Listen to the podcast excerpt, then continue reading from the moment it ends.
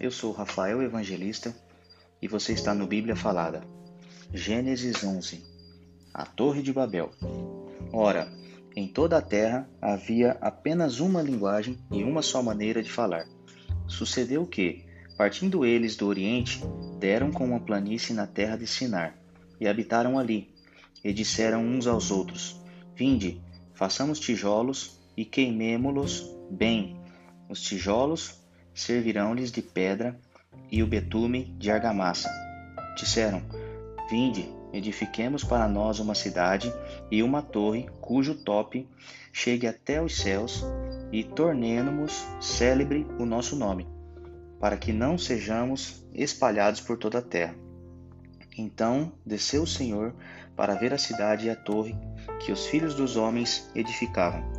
E o Senhor disse: Eis que o povo é um, e todos têm a mesma linguagem.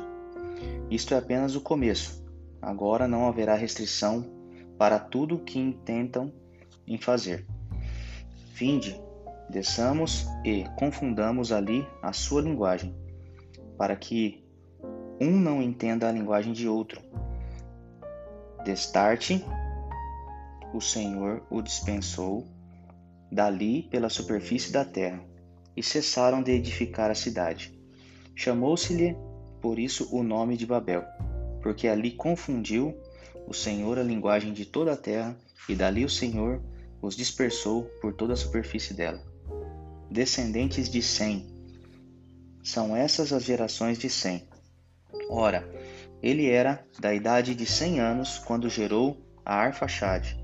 Dois anos depois do dilúvio, e, depois que gerou Arfaxade, viveu cem, quinhentos anos, e gerou filhos e filhas. Viveu Arfaxade trinta e cinco anos e gerou a Salá.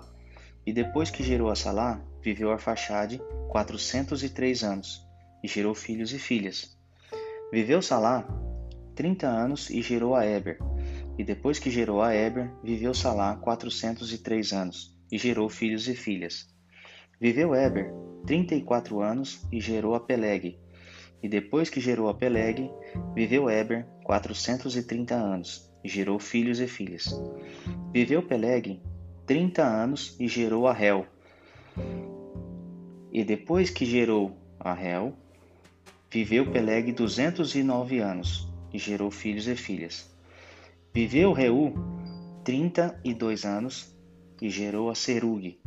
E depois que gerou a Serug, viveu Reu duzentos e sete anos, e gerou filhos e filhas. Viveu Serug trinta anos e gerou a Naor. E depois que gerou a Naor, viveu Serug duzentos anos, e gerou filhos e filhas. Viveu Naor vinte e nove anos e gerou a Tera. E depois que gerou a Tera, viveu Naor cento e dezenove anos, e gerou filhos e filhas. Viveu Tera setenta anos e gerou a Abraão, a Naor e a Arã. São essas as gerações de Tera. Tera gerou a Abrão, a Naor e a Arã. E Arã gerou a Ló. Morreu Arã na terra de seu nascimento, em Ur dos caldeus, estando Tera, seu pai, ainda vivo. Abrão e Naor tomaram para si mulheres, e de Abrão chamava-se Sarai, a de Naor, Milca, filha de Arã, que foi pai de Milca e de Isca. Sarai era estéril, não tinha filhos. Tomou Terá a Abrão, seu filho, e a Ló, filho de Arã, filho de seu filho, e a Sarai, sua nora, mulher de seu filho, Abrão. E saiu com eles de Ur, dos caldeus, para ir à terra de Canaã foram a Terã, onde ficaram, e havendo Tera vivido duzentos e cinco anos ao todo, morreu em Arã.